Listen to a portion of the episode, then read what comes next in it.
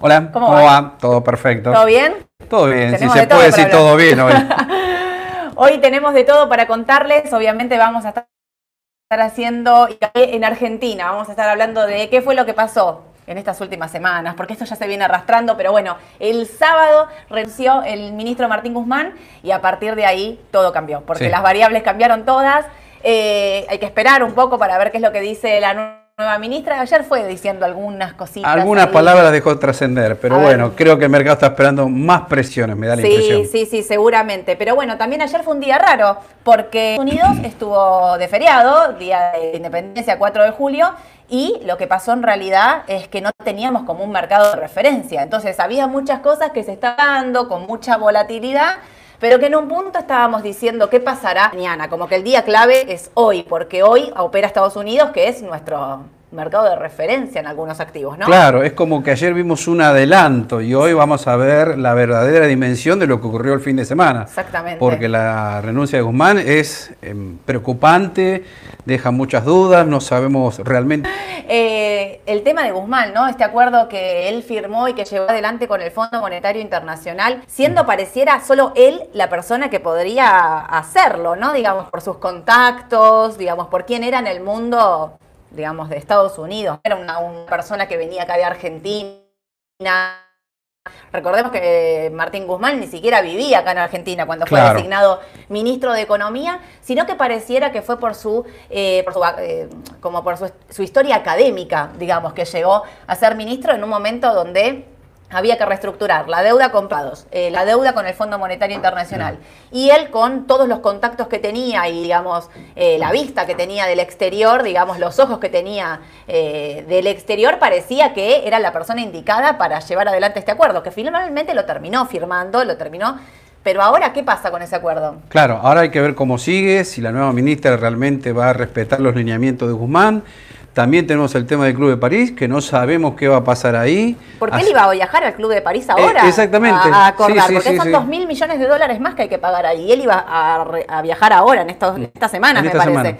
Eh, habrá que ver si la ministra viaja también o que si sigue con esa agenda o no. Digo, ahí vamos a empezar a marcar ya si sigue un poquito con esa, con esa línea, ¿no? Y además la ministra nueva le esperan varios temas, no solo eso, sino el tema de la inflación, el tema del dólar, qué va a pasar. Ayer muchos decían que iba a haber fallado cambiario, bueno, eso no pasó. Pero bueno, vamos a ver hoy que, cómo vota el mercado. Exacto. Eh, no te quiero decir, no te quiero hacer una alerta spoiler, pero lo voy a hacer. Afuera, en Estados Unidos, los bonos están bajando 9%. Ya arrancaron para abajo. ¿Por qué pasa esto? Bueno, ayer acá el mercado, los bonos ayer estuvieron bajando en un momento 10% en dólares, eh, terminaron cerrando 6, ahora lo vamos a ver en una placa para, reforzar mm. más números, pero no sé qué pensás vos, pero a mí me parece que, mm, a ver, el ministro, nos enteramos sábado 5 de la tarde, 6 de la tarde, más o menos que renunció. ¿No se te hizo eterno hasta el domingo a la noche? en el medio pasaron no sé cuántos nombres feriado cambiario, feriado bancario, iba a pasar cualquier cosa, pero se me hizo eterno a mí hasta el domingo a la noche. No sé ustedes, a mí eterno. Yo creo que sí, porque además, hablando con amigos, con familiares, gente conocida, eh, en la gente generó mucha ansiedad, mucha incertidumbre. ¿Y ahora qué va a pasar? ¿Quién, va a venir como ministro? ¿Seguirán los mismos lineamientos? ¿Cambiará todo? ¿Se va a devaluar? La verdad que esto generó mucha, pero mucha preocupación en la gente común, me parece, ¿no? Claro, porque yo, a ver, antes de, empezar acá el vivo, charlábamos con Edu. ¿No? Siempre que se va un ministro llega otro, pero casi lo sabemos como en simultáneo. Pasa muy poquito tiempo entre que se va uno y llega el próximo, o nos enteramos al menos, ¿no? Del nombre. Generalmente es una decisión tomada. Acá nos pasa, nos pasó esto, ¿no? Que quedamos ahí como como en el medio, no sé, no, no sé si viste la tele, pero enfocaron el portón verde, tipo, toda, o sea, del sábado a la tarde cayeron las cámaras, enfocaron el portón verde de Olivos hasta el domingo a la noche, ¿me entendés? O sea, ahí esperando quién entra, quién no mm. entra. Parecía una novela terrible. Eso en el medio hizo que, por ejemplo, eh, los que siguen el dólar cripto, en algún momento llegó a tocar 270, 280, algunas. Con picos de 300. Con picos de 300 en algunas, en algunas plataformas. Eso solamente porque se había ido Guzmán y porque no sabíamos quién llegaba.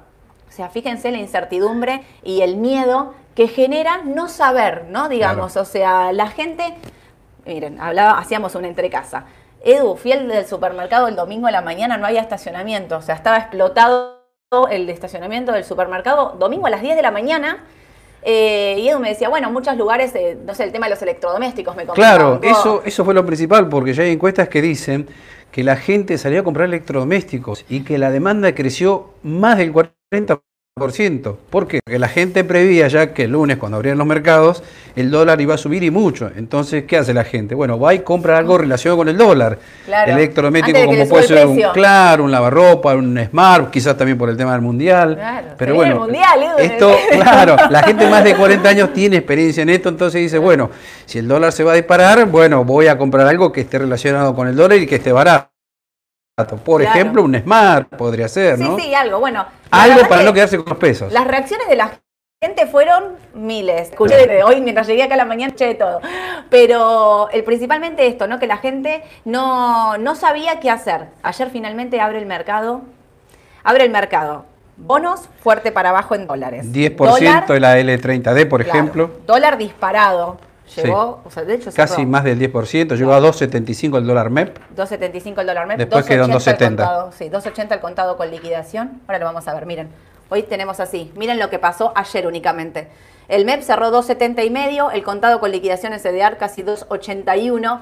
Eh, y a esto decimos, ¿no? ¿Qué pasaba? Que no había mercado afuera de referencia. Entonces, a veces decías, bueno, está bajando 10%, pero al principio las operaciones de bonos, en D sobre todo, L30 y GD30D, no tenían un gran volumen. Claro. ¿Viste? Entonces te daba miedo de decir, che, este, o sea, hoy será 280 o hoy será 300 o hoy será 250. Mm. Claro. No lo sabemos, no lo vamos a saber hasta 10 y media que abra el mercado de afuera. Mm. Pero sí podemos ver qué es lo que pasó. Esto fue lo que pasó ayer. 11% em, entonces, más o menos 10% de suba en dólares. Eh, y ayer, bueno, los, las noticias eran... Eh, la bolsa... Lo del dólar fue en los CDR. Sí. Porque como no había mercado en Estados Unidos, eh, no teníamos las cotizaciones, por ejemplo, de Apple, Microsoft, pero en pesos sí se notó subas casi del 10% producto de la suba del contado con liquidación, que es el CCL. Mira, acá puse esta pantalla, Edu, Coca-Cola ayer sin mercado de referencia, o sea, sin Coca-Cola cotizando en Estados Unidos, subió un 11%, quedó con un tipo de cambio de casi 2,81. Lo mismo para McDonald's, ¿no? Digo, menciono Coca-Cola y McDonald's porque son los dos papeles conservadores de referencia con el cual se utiliza para mirar el dólar. Pero bueno, Fíjate cómo se desvirtuó, porque Apple cerró con 2.70, esto tiene que ver con una cuestión de precio de cierre, pero el dólar eh, fuertemente operado en volumen de operaciones pasó por Coca-Cola, ¿sí? Que ahí lo tenés, 2.80, en algunos momentos llegó a estar 2.94, ¿eh? sí, te cuento. Terrible. pero bueno, no quiero adelantarte todo esto, esto fue lo que pasó ayer con el dólar, la realidad es que vamos a ver hoy, pero sí, te dijimos algunos datos como para que ustedes sepan, porque es muy difícil saber qué va a pasar de acá en adelante, ¿no? Lo decíamos antes. Claro, el tema es que es difícil decirle a alguien va a subir, va a bajar, porque nadie lo sabe, hay mucha incertidumbre. Pero Depende de las medidas económicas que se tomen de acá en adelante. Claro. Lo decía antes, no es solo el acuerdo con el fondo o el precio de los bonos. A ver, tenés inflación, tenés déficit fiscal, tenés metas que cumplir con el, eh, con el Fondo Monetario Internacional. A su vez, eh, a ver, todos seguimos viviendo acá y ya eh, los, eh, los referentes sociales empezaron a decir como, bueno, te doy un par de semanas, pero después, o sea, esto es como todo, ahora se le va a dar una semanita, dos semanas como para que se ordene y después cada uno va a volver a hacer los pedidos que pedía antes, ¿no? Digamos, con esta suba del dólar, recordemos que influye mm. directamente en la inflación. ¿De cuánto va a ser la inflación ahora? Ya teníamos puesto un 5 de piso. Claro, porque el tema es ese, que ya la inflación venía con un piso de 5%, pero me da la sensación que esto puede ir un poquito más arriba los próximos meses, ¿no? Sí, porque no solo por inflación de que se vuelque a precio de... También hay mucha especulación. Mucha gente que no quiere vender porque no sé a cuánto voy a recomprar. Mucha gente que aumenta por las dudas.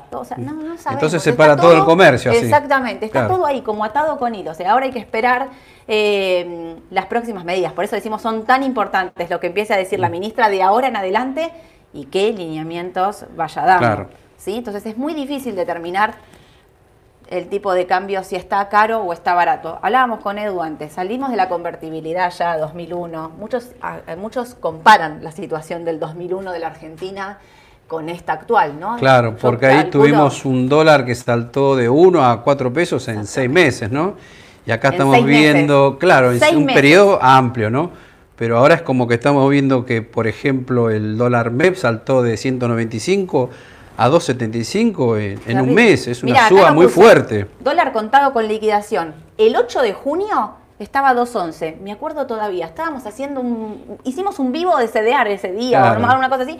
Y estábamos diciendo como: el dólar en 2.11 para mí está barato, habría que comprar. Obviamente no nos imaginábamos estos valores, pero sí pensábamos que el dólar podía tener, acelerarse un poquito más. Mirá lo que pasó.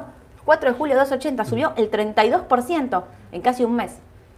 ¿No? O sea, es una locura. Hablábamos con Edu este efecto de, como él me decía, bueno, en el 2001 el dólar saltó de 1 a 4, tuvo este, esto que se conoce como overshooting. ¿Qué quiere decir? Cuando el dólar se dispara, se pasa de rosca por demás y después empieza a bajar. ¿Llegó después a 2.50, se estabilizó? Eh, sí, con los años después llegó a valer 2.70 el dólar, ¿no? Era otra realidad económica también. Eh, en la época que había superávit fiscal, superávit comercial, entonces el dólar se tranquilizó.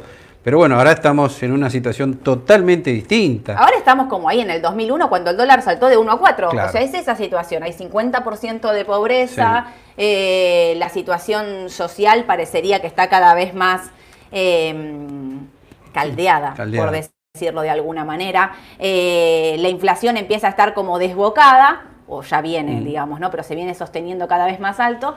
Y entonces esto es lo que decimos. El dólar, porque la pregunta que nos hace todo el mundo es, ¿está barato o está caro? Y la verdad es que repetimos, no podemos saber, pero sí queremos mencionar este proceso que se da en el dólar, que es de que se dispara, mm. se pasa de rosca, para después corregir. Tiene constantemente este movimiento. En algunos momentos más violento. Vos hoy estabas mirando el gráfico del dólar y me decías, está desbocado. Claro, eh, si uno ve el gráfico, por ejemplo, del dólar MEP, eh, realmente está desbocado. Eh, uno ve a través de las velas en el gráfico que hay señales de sobrecompra, pero bueno, esto tampoco quiere decir que no siga subiendo, ¿no? Puede seguir subiendo, no sé, 290, 300. Es que es la incertidumbre, es el miedo lo que hace operar y algunos pagar hasta, digo, o sea, había gente pagando el sábado 300 pesos el dólar por criptomonedas sin saber quién era el ministro que iba a venir. Claro. Digo, solo por el miedo y la incertidumbre de uno y viene otro. No sé qué va a pasar. Digo, no era lo mismo. Cuando a mí me decían, pagué el dólar 300 pesos. Y la verdad te voy a decir, no es lo mismo que venga un ministro que venga otro ministro políticamente, ¿no? Porque acá se empieza a mezclar la política. Claro, porque además la ministra que viene ahora no es conocida por el gran público. Nadie sabe qué va a hacer, si va a hablar con el fondo. Daniel Scioli en la provincia de Buenos Aires, allá por la gestión cuando Daniel Scioli era gobernador, y eh, le había ya dicho muchas veces allá por el 2015 que si él ganaba las elecciones, ella iba a ser eh, la ministra de Economía designada. Bueno, en ese momento ganó Mauricio Macri y la historia fue totalmente otra, no sabemos qué hubiese ocurrido ahí, pero eso fue lo que pasó. Pero bueno, para el mercado, digo, hay que ver qué, qué, decisiones toma. También estamos con esta pelea de le eligió Cristina, le eligió Alberto, se juntan a comer, no se juntan a comer, como mucha novela atrás de eso, pero yo, mi consejo es siempre el mismo. Dejen de lado lo que piensan políticamente para en las inversiones. Ustedes tienen que ser lo más fríos que puedan ser, digo. O sea, no hay que pensar qué es lo que a mí me gustaría que ocurra, qué es lo que yo quiero que pase. Es en este valor, en este precio, está bien, está mal, compro, está barato, eh, acomodemos el contexto, qué es lo que puede pasar el mercado, porque si no uno vive como invirtiendo condicionado por lo que uno piensa. Es muy difícil, obviamente, lo que estoy mm. planteando, no es que estoy diciendo es lo más sencillo, porque uno está atravesado por la política, mm. ¿no? En cada día, en cada acto que hace de su vida, porque todas las decisiones que toman los políticos nos influyen directamente. Pero mm, acá es esto de pensar, ¿no? Bueno, ¿qué condiciones hay para que el dólar siga subiendo? ¿Cuáles no? A los conservadores y también esto, ¿no? De si compraste, tranquilidad, sabías si compraste bonos argentinos, si compraste activos argentinos, que era un perfil de riesgo, no salir a reventar. Ayer salimos en un videito a la mañana en Instagram diciendo, si tenés posiciones a si tenés posiciones compradas, no salgas a reventar todo. Tranquilidad, espera que el mercado se estabilice. No estamos diciendo ni que va a subir ni que va a bajar, pero viste lo que fue ayer la primera media hora. Sí, sí, cuando la L30D, por ejemplo, tocó 19 dólares, parecía que se venía el mundo abajo. Muchos decían, bueno, se va a ir a 15, a 10 dólares. Pero bueno, que ya no estos precios, que no vaya a pasar, puede, pasar, Pero, digo, si vos compraste para largo plazo, yo te hago una pregunta. ¿Compraste la semana pasada L30 o GD30 para largo plazo? No te imaginabas que esto iba a ocurrir. No, no. ¿Vos hoy lo venderías? No, no, no, no, no. Ahora en estos valores de el L30D 19, 20 dólares. Si uno compró, tiene que pensar en el mediano y largo plazo. Es que vos ya supuestamente compraste pensando en eso, ¿no? Porque digo, no pensabas que esto iba, no sé, a saltar a 30 dólares hoy o mañana, sacando este evento que hace que puede ser que tengan caídas más profundas. Vos no compraste pensando en que el mercado iba a subir fuertemente en el corto plazo. Estamos siempre hablando de las elecciones del año que viene, eh, lo que, no sé, los cambios que pueden llegar a ver. O sea, uno compra con ese objetivo. Sí, sí, porque estos precios ya, te digo, son casi de default los precios de los bonos. El L30D rinde ya 45%, 20% de paridad. Son valores que realmente no, no son para vender, son para mantenerlo tanto para aquellos que lo tenían de antes como para aquel que compró en las últimas semanas. Así que me quedaría tranquilo si pienso en el mediano y largo plazo. En el corto es impredecible lo que puede pasar. Tal cual, sí, sí, en el corto va a haber muchísima volatilidad, por eso yo creo que el mensaje que intentamos dar nosotros desde acá, incluso, bueno, lo hacemos, hacemos este video para contarles un poco a todos, pero nuestros clientes tienen acceso a hablar directamente con nosotros por teléfono. Y nosotros les decimos esto, tranquilidad, serenidad, esperar, esperar cuáles son los próximos pasos para ver cómo seguimos. ¿no? Me parece que esto es lo, más importante y esto tiene que ver directamente con esto. Un, un 32% del dólar de suba en el último mes hace que eh, realmente sea incierto saber si, si es caro o es barato. Hay poco análisis que hacer y mucho...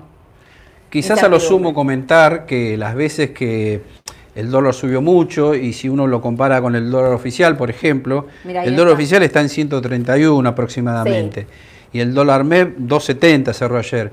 Entonces muchos a veces ven el tema de la brecha, que cuando el dólar eh, oficial comparado con el dólar MEP llega a una brecha entre el 100 y 130%, se suele parar un poco la suba, ¿no? Exacto. Si a algunos les sirve como parámetro, pero, bueno, claro, acá lo tenemos. Brecha máxima histórica entre el dólar oficial y el dólar CCR, la máxima es del 130 y estamos en 106. 106. Bueno, por ahí, ¿quién te dice? si la ministra. Cosas para tener en cuenta. Claro, cosas para tener en cuenta, porque si la ministra dice algo que gusta el mercado o lanza nuevas medidas, bueno, por ahí se planta un poquito la suba del dólar en el corto plazo. En el corto plazo. Mirá, esto es el miedo. Con el cupo de los 200 dólares, los ahorristas se llevaron ayer lo mismo que la importación de energía. Este era un titular del Infobae que pusimos, ¿no? Esto es para demostrarles. A, de a 200 dólares, miren la cantidad de gente que compró para llevarse lo mismo que la importación de energía en un solo día. Claro. Eso es miedo. No es otra cosa más que miedo, incertidumbre y por las dudas compro. También recordemos, mucha gente cobró el aguinaldo y seguramente eso también digamos, influyó. Como que justo, ¿no? Por eso ayer colapsaron la página de, los bancos también. el principio del mes, justo la gente cobró el aguinaldo. Bueno, muy, muy desafortunada la salida de Martín Guzmán en ese momento. Y otra noticia que me pareció importante es el Banco Central ayer, los que estábamos mirando el dólar futuro, te digo, el volumen era impresionante. Habría vendido, habría vendido, decimos siempre habría, porque no, el Banco Central no sale a decir exactamente cuánto, cuánto operó ellos, pero sí que habría vendido 1.500 millones para evitar que se dispararan los fines de mes. Acá estamos hablando puntualmente de los mm. Eh, no sé si será esta cifra, pero lo que sí les puedo decir, yo que sigo el dólar futuro muy de cerca, eh, el volumen ayer era impresionante, impresionante, en el mes de julio y agosto, julio por sobre todo. Estamos hablando de más de 700 mil contratos. Recordemos que un contrato equivale a mil dólares, o sea, 700 mil contratos operados. Les puedo asegurar que fue impresionante. ¿Quién es el único vendedor? Por eso, ¿por qué hacen esta cuenta? ¿Quién es el único vendedor de dólar futuro? El Banco Central. Nadie sale a vender, o sea, nadie en este mercado, Argentina tiene un mercado muy chico de dólar, en otros países sí, hay compradores y vendedores de dólar futuro, en la Argentina realmente es algo que no ocurre, porque siempre el dólar oficial siempre sube, eso tiene que ver, ¿no? Entonces no hay vendedores. Y tengo una pregunta, ¿será una situación parecida a 2014-2015 esta? Quién lo sabe, ¿no? Dejo la inquietud, por lo menos. Sí, sí. Y puede ser, ¿eh? Puede ser. Puede ser. ¿Por qué no?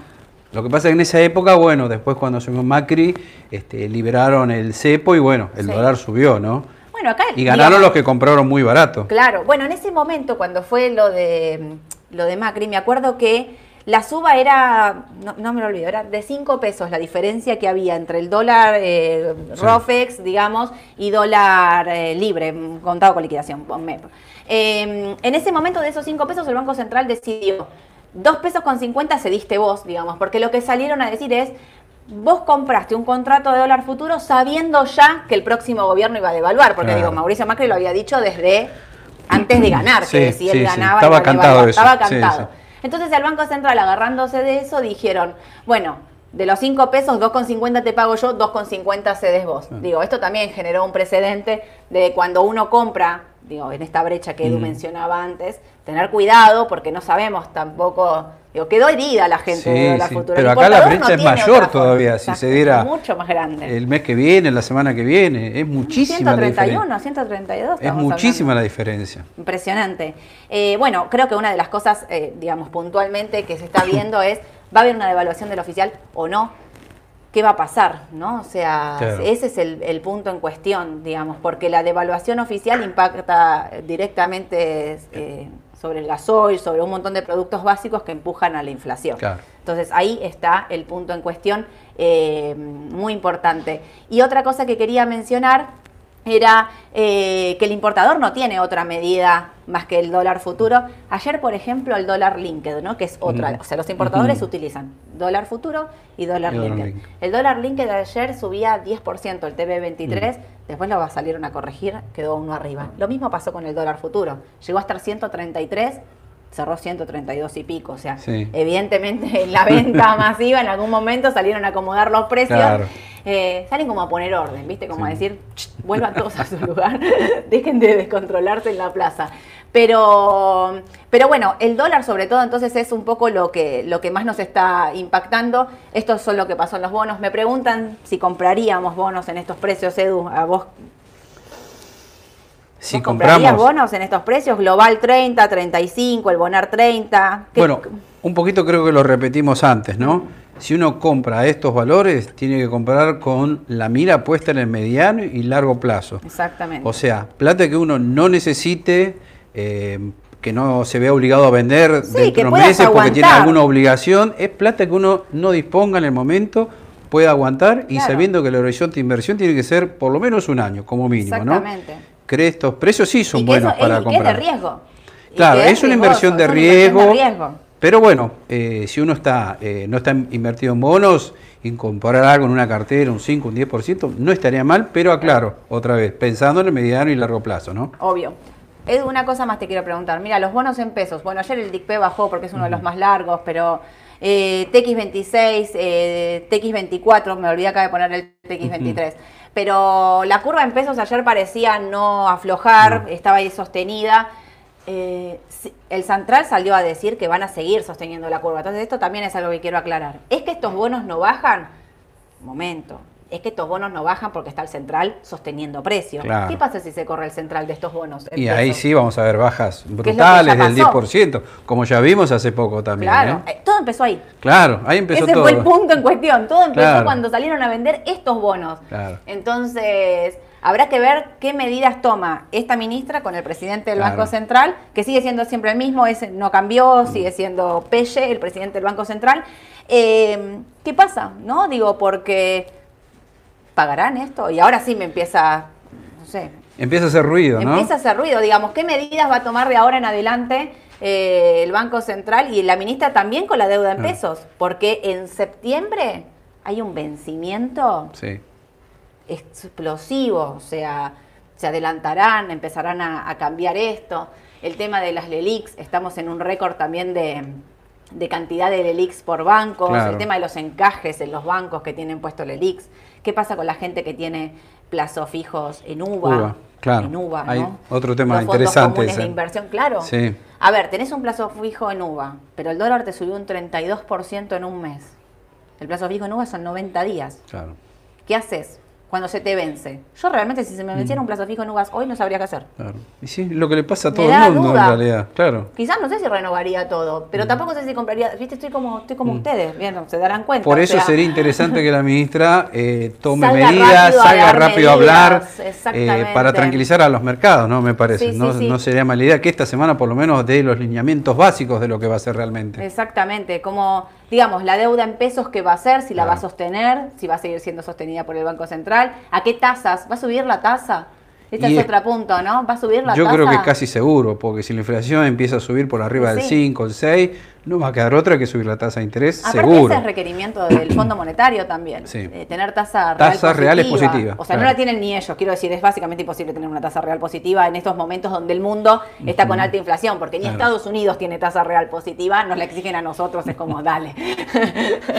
no seas tan complicado que no puedes sostenerlo ni vos, pero nos lo piden a nosotros también, o sea, y eso es un requerimiento. Recordemos también que antes de, de irse, Martín Guzmán había pedido el aumento de la meta de, inflación, ¿no? Se había pedido subirla al 60, que no tuvimos respuesta. O sea, él se fue con ese pedido, pero la meta de inflación del Fondo Monetario que es 40. Sí. 45 más o menos. Más o menos anda por esos valores. 60 piso. sí. Eh, nos darán ese quizás ahora con el cambio de ministra tenemos más excusa, ¿no? De decir, bueno, dale. Tenemos un waiver del fondo también. también. Ojalá, ¿no? Ojalá, ojalá. La, ministra tiene muchos temas calientes. El tema del fondo, lo del Club de París, la este inflación. ¿Qué hacemos con los bonos con ser? devaluamos, seguimos con el sistema actual. Son muchísimos temas y todos muy, muy calientes. casi un día para buscar a quién poner. Nadie quiere venir. Claro, digamos, nadie quiere agarrar la papa caliente, ese es el tema. Porque tenés que tomar decisiones que seguramente a muchos no les va a gustar. Tenés que tomar decisiones fuertes, tajantes, digamos, que... A ver, toda decisión siempre pasa lo mismo. Cuando uno toma una decisión, a algunos les gusta y a otros perjudica. Mm. ¿A quién va a perjudicar las decisiones que tome? Qué difícil. Qué difícil porque, otro tema, el año que viene hay elecciones. Todas las medidas horribles las tenés que tomar este año. Sí. Porque si vos tenés la expectativa del año que viene ser de ganar las elecciones, claro. digamos. no vas a devaluar, no vas a cortar salario, no vas a hacer nada todo eso, nunca lo haces en el año electoral. Siempre los años. Es como que el trabajo sucio lo tendrías que hacer un año antes, como mínimo, me parece. Y pareciera que vino por ah, pobre, para bueno, digo pobre, pobre de nosotros que vivimos de acá también. Pero eh, no, no sé si quisiera. ¿Qué es la segunda ministra mujer? Eh, puede, ser, puede ser. Eh, Aquí están las FIP ahora, ya estaba. No, es ah, la presidenta del Banco Central, Marco del Pont. Marco del Pont. Presidenta del Banco Central fue. no puede ser la eh, segunda, sí. Sí, la segunda. Felici fue la mm. primera. Eh, y es difícil, igual, hombre o mujer, eh, estaba, se me vino ahí como pobre, po, porque me salió pobre mujer, pero hombre o mujer, el que sea que le hubiese tocado esto, muy difícil. Edu, preguntas, ¿por qué los futuros de dólar se apreciaron mucho más que los bonos dólar linked? yo creo que tiene que ver por la operatoria y el volumen directamente, o sea, el dólar linked, aparte recordemos, vos en dólar linked, si querés cubrirte, tenés que poner el 100% de los pesos para cubrir esa posición, ¿no? Eh, lo que tiene Rofex es que vos pones entre un 12 aproximadamente por ciento únicamente de fondos para cubrir una posición, porque lo único no es que compras un bono, vos pones garantía. Si quieren otro día después hago un video explicando un poco más cómo es el tema del dólar futuro, pero la diferencia está ahí, que vos con menos plata eh, cubrís una posición mucho más grande. Ideal para el importador, por ejemplo, que con poca plata ya tiene una cobertura, ¿no? En cambio los bonos dólar es distinto. Como decías vos, tenés que pagar todo de entrada, ¿no? Claro, sí, sí, poner como toda la plata, liquidarla y congelarla en ese momento. Y también eh, qué miedo genera el tema de los dólar link, que me imagino, eh, mismo de los futuros, es que haya un desdoblamiento cambiario. Si vos haces un desdoblamiento cambiario, quizás eso mm. lo seguís pagando al mayorista. Sí. Y haces un dólar oficial. Ese miedo siempre estuvo. el que compra bonos dólar link sabe que esa posibilidad siempre está latente. ¿eh? Claro, no sé, que pongan un dólar. Bueno, en realidad hoy ya está un poco como mm. el solidario, ¿no? Digo, cuando vengo acá, mm. este dólar que hoy compras este, el solidario, a 2.16. Lo que pasa es que está limitado por estos 200 dólares, pero nadie te descuenta que mañana pongan un dólar al que todos podamos acceder, no sé, digo cualquier cosa, ¿eh? a 2.30 y que los bonos y todo, eh, dólar linked o dólar futuro, lo sigas pagando, te lo sigan mm. pagando al oficial y que el oficial quede congelado. En cierto punto es esto. Mm. Es esto, no es otra cosa más que esto, pero genera miedo que, que anclen un dólar y, te sigan pagando por eso. Entonces el desdoblamiento cambiario al de dólar futuro y al de ROFEX, eh, perdón, y al de dólar Linked le juegan contra. ¿Acciones, Edu? Y acciones ahí un tema interesante también, porque el Merval ya está en 330 dólares, un valor que impensado, ¿no? Tengan presente que el Merval llegó a valer en enero de 2018 1.800 dólares, un valor altísimo. Entonces como que cuesta creer que siga bajando más. Claro, mínimo 250. más cerca del mínimo Claro, ahí podría pasar algo parecido a los bonos en dólares. Quizás para que tiene acciones puede que sea tarde para vender. Ahora, el que está afuera, bueno, podría... Yo no, vendería acciones en este momento. Claro, no, Mi no, no. duda ahí es IPF, que a mí es un papel que me parece, o sea, es que en IPF hay un tema político. Pero hay un tema político, está el juicio, hay que esperar la sentencia, que la jueza ya pasaron como, no sé, 15 días, me parece, y sigue sin pronunciarse, pero tiene como 120 días, o sea, puede hacerlo en cualquier momento. O sea, cualquier día nos podemos levantar con una sentencia del juicio de IPF mm. o no, y que lo mande a juicio oral. Y bueno, vamos a empezar. ¿Qué pasa con las naftas? ¿La van a aumentar? Eso podría impactar en IPF también, ¿no? Y en la inflación. Y la inflación, claro, por eso. Y hay falta de gasoil. Falta de gasoil, por eso. Son temas muy a favor y en contra. Pero bueno, cuando uno ve la cotización de IPF alrededor de los 3 dólares, dice, ¿cuánto más le queda por caer, no? Claro. Eh, me cuesta creer que baje más, pero bueno, todo es posible. Lo que sí. tener en cuenta que en los dos últimos años, cada vez que IPF, el ADR tocó en el exterior 2 dólares con 90, 3 dólares, 3 dólares con 10, siempre rebotó. Hoy lo tenemos en 3.27. Puede ser que hoy baje seguramente, sí, hoy ¿no? Seguramente. Pero bueno. Creo que ayer leí en algún lado, no me acuerdo, estaban haciendo la cuenta, Galicia ponele a estos precios con la suba del dólar. Yo estaría ah. como, hoy tendría que abrir como 6 dólares. Claro, exactamente. de 5 dólares? Tocó cerca de 6 dólares, me parece, también, hace un par de 2020, meses. ¿no fue? Sí, sí, sí. un mínimo de 5 dólares. Es que es un caso parecido al de Galicia también, porque cada vez que llega a 6 dólares, siempre la DR de Galicia rebota. Y ahí tenés también la, gran baja que tuvo, 72 dólares, enero de 2018. Es decir, 6, 7 dólares. Estamos hablando de una baja del 90%. Pero bueno, también, ¿qué pasa? Los, bon, los bancos están llenos de los bonos. O sea, tienen mucha tenencia de bonos, de AL30, GD30, de todo lo, digamos, toda esta deuda eh, dolarizada que le impacta. Porque, o sea, si todos pensamos que esa deuda se va a reestructurar, le impacta de lleno, sin dudas. Eh, ¿Sabés que entró el aviso de pago? Les, doy una buena para los que tienen bonos dolarizados. Entró el aviso de pago del cupón. Ah, sí. Una buena, una buena para criticar. Les van a entrar dólares eh, porque el corte era el sábado 9 de julio, pero ya entró el aviso de pago. Porque toda la deuda paga, exacto, toda la deuda paga toda junta, pagan rentas, no pagan mucho nada, les quise dar un dato de alegría, entre tanta, entre, tanta, mala noticia. Claro, eh, va a estar pagando los dólares toda, la renta. Mm. Edu, pará, no, no te me vayas. Eh, ¿Qué opinan de los precios de los ADR? Bueno, ¿esto hay alguno que te incline más, alguno que te guste más? Y me parece que iría por los clásicos, los que nombramos recién, Galicia, en 6 dólares. Yo esperaría cosas con volumen aparte. Claro, ese es el tema, porque si uno compara con Superbit, que tiene muy poquito volumen, si es un inversor grande, me parece que conviene más ir a los papeles tradicionales con buen volumen, a Galicia, IPF, macro también podría ser. Macro, con el otra siempre estamos mencionando claro, mismo. Pampa. Pampa mismo también, que es unos papeles que quizás no cayó mucho últimamente. ¿eh? No, porque tuvo esa recomendación, viste que ese día había pegado como un salto del 12%. Viene una recomendación de afuera. Viene una recomendación de afuera y hizo que pegara un salto. Bueno, quizás la baja es una oportunidad de compra para los que están buscando algo un poquito más de riesgo. Sí, sí, por eso, si no me dicen dólares en Merval, y está, no, no sé si está barato, pero bueno, ya podría estar cerca del piso. Igualmente, bueno, en el corto plazo va a haber mucha, volatilidad, porque dependemos de las noticias que surjan a diario, ¿no? Exactamente. Y mm, Edu, una cosa más, eh, viste que el otro día IRSA no pudo reestructurar su deuda, eh, las ON. Esto, cuidado para los que tengan ON, cuidado, ¿no? Porque digo, los, los ON para pagar en dólares tienen que acudir, lo decimos siempre, al Banco Central. Salvo que vos mm. tengas una ON para de acá a la eternidad, qué sé yo, que o puede ser una opción, no estoy diciendo que no. Para los que tienen, quieren liquidez y demás, las ON no tienen liquidez en el mercado secundario. Mm.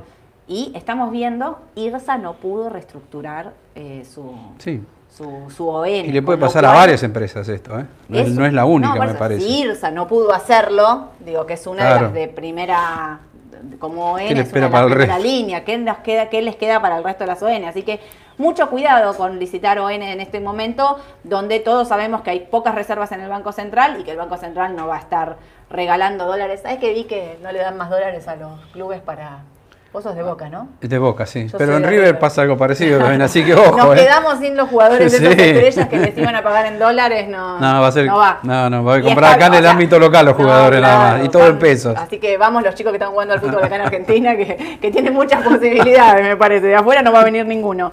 Eh, voy con la última. ¿Qué opinamos del TX26? TX26. TX26, bono ser eh, largo, a ver, un rendimiento altísimo después de la caída, que es un, voy a decir la verdad, algo que, repetimos muchas veces, puede ser un buen bono con un rendimiento muy alto, pero la, posibilidad de que eso se reestructure y no se pague, como todos los bonos ser, es alta. O sea que hasta marzo venía todo bien, todo el mundo recomendando bonos con ser por la elevada inflación, pero el mercado también sabía que a medida que pasaran los meses, que nos acerquemos al año que viene que hay elecciones, y si la inflación sigue muy alta, se iba a complicar la cosa. Porque es como que se está armando una bola de nieve de deuda indexada por ser y quizás el próximo gobierno no lo pueda pagar. Claro. Entonces ahí se empezó a hablar de reperfilamiento y ahí empezó la baja fuerte de los bonos con ser, ¿no? Sí, sí, sí, obvio. Y digo, siempre le pasa lo mismo. Si llegara a haber un cambio de gobierno, y a esto me estoy refiriendo con el gobierno que está, se va y viene otro, siempre es mucho más fácil que decir no lo puedo pagar. Lamentablemente es así. Que ya tenemos un antecedente también, en el gobierno de Macri. En el gobierno de Macri. Ahí tenemos ya un antecedente. El mismo gobierno defaultó su misma deuda Exactamente. Eh, en pesos. Digo, eh, fue tan increíble esa vez que, que, no pagaron las letras en pesos que sentó un precedente tan fuerte, horrible, la verdad, porque nadie se lo esperaba en ese momento, pero fueron esas famosas LECAP que, bueno, fue un desastre en el mercado. De día decíamos el tema de las cauciones, ¿no? Siguen dando liquidez, sobrevivieron a todos los eh, eventos. Quizás pagan poco interés ahora, pero bueno, es algo bastante seguro. Nunca tuvieron problemas. Nunca tuvieron problemas. Ni cuando vino el default en el 2001, así que... No, en ningún momento. Es algo más seguro. Rendirá poco, pero bueno, uno se siente más seguro. Exacto. Para los que entonces preguntaron por eh, TX26 puntualmente, a ver. Habría que ser cautos yo, claro, para diversificar, si querés poner una porción de riesgo en TX26, bueno, me parece bien. Cuidado, sea, siempre con porcentajes de una cartera bien diversificada en este momento. Claro. ¿No? Me parece. Eh, ¿En qué invertimos entonces? Claro, sí, porque les dijimos todas, todas malas. Bueno, para los de riesgo ya les dijimos. Eh, Argentina, acciones, mm. Edu mencionó, bonos argentinos para los que están mm. queriendo asumir riesgo. Claro. Eh, para los que no, hoy el mercado de Estados Unidos está bajando y eso puede ser también una posibilidad de entrada. Digo, los índices principales estaban uno y pico abajo cuando, antes de empezar acá. Sí, sí. Y eh, el tema es que abajo, afuera, mejor dicho, sí, es como que vemos que se puede reanudar la tendencia bajista. Exacto. De hecho, ya el mercado de Estados Unidos viene bajando desde principios de año y los más perjudicados son las tecnológicas, más que nada por el aumento de la tasa de interés, ¿no? Exacto. Así que es otra variable a tener en cuenta para nuestro mercado. Para nuestro mercado. Pero bueno, quienes quieren ser conservadores, si justo se viene una baja de Estados Unidos y reanuda esa baja, mm. también lo que existen los rebotes contratendenciales. Entonces, quizás ahí, bueno, Coca-Cola, McDonald's, y siempre estamos diciendo lo mismo, ¿no? Todo lo que es consumo básico, es resguardo, y ahí estás, en dólares, con el contado con liquidación y atado a una acción de afuera. Yo esperaría ver hoy qué pasa en el mercado argentino, ¿no? Tipo de cambio y demás, mm. porque no sea cosa que estés pagando un tipo de dólar de 2.80 y sea caro. Claro. Entonces yo hoy mantendría tranqui a ver qué es lo que pasa. La cabeza bien fría y esperar a ver si esta semana hay anuncios también, porque por ahí el dólar se dispara mal estos días y si viene algún anuncio bueno, esperemos que sí, bueno, ahí se podría acabar un poquito en el dólar al menos en el corto plazo, ¿no? Exactamente. Así que, pero bueno, bueno, Edu, dijimos bastante. Era un día difícil para hablar, sí, Iba a ser más difícil que Iba a ser más difícil lo que se viene a partir de ahora. Eh, va a ser un día con mucha volatilidad, muchas operaciones. Estén tranquilos, estén serenos, no actúen en caliente, piensen antes de operar, eh, no se dejen llevar por la noticia, por el diario. Manejen los impulsos porque después uno, eh, uh, me equivoqué, no era lo que quería. Bueno, tranquilidad, serenidad. Las decisiones generalmente, Edu, vos acá me vas a dar la derecha, no se toman a mercado cerrado. Cuando el mercado no está abierto, digamos. No, hay que tomar decisiones en caliente. Claro, porque vos lo ves y el mercado está bajando 10% y, y por ahí terminás comprando un activo que era muy de riesgo, que vos no te hubieses animado, o estás mal vendiendo porque te asustaste. Por eso digo, tranquilidad, serenidad, mantener las cuentas comitentes con los objetivos que te planteaste al principio para, para comprar, ¿no? Así que bueno, bueno, les deseamos que tengan un excelente día. Eh, esperemos los anuncios, esperemos que abra la bolsa para ver cómo arranca. Eh, llamen a sus asesores, eh, estén ahí como muy informados, ¿sí? Edu, ¿vamos a tener clientes? Vamos, arranquemos. arranquemos, la mañana. Tomamos sí, ya y arrancamos. Ya arrancamos. que tengan un excelente día. Suscríbanse al canal de YouTube. Recuerden que ahora en un par de minutos, para los que no nos pudieron ver en vivo, se va a estar subiendo el audio en Spotify, la mañana del mercado Raba Bursátil. Los espero el jueves. Jueves. El jueves de 9.45 para contarles las últimas novedades del mercado. Un saludo a todos. Chau, chau.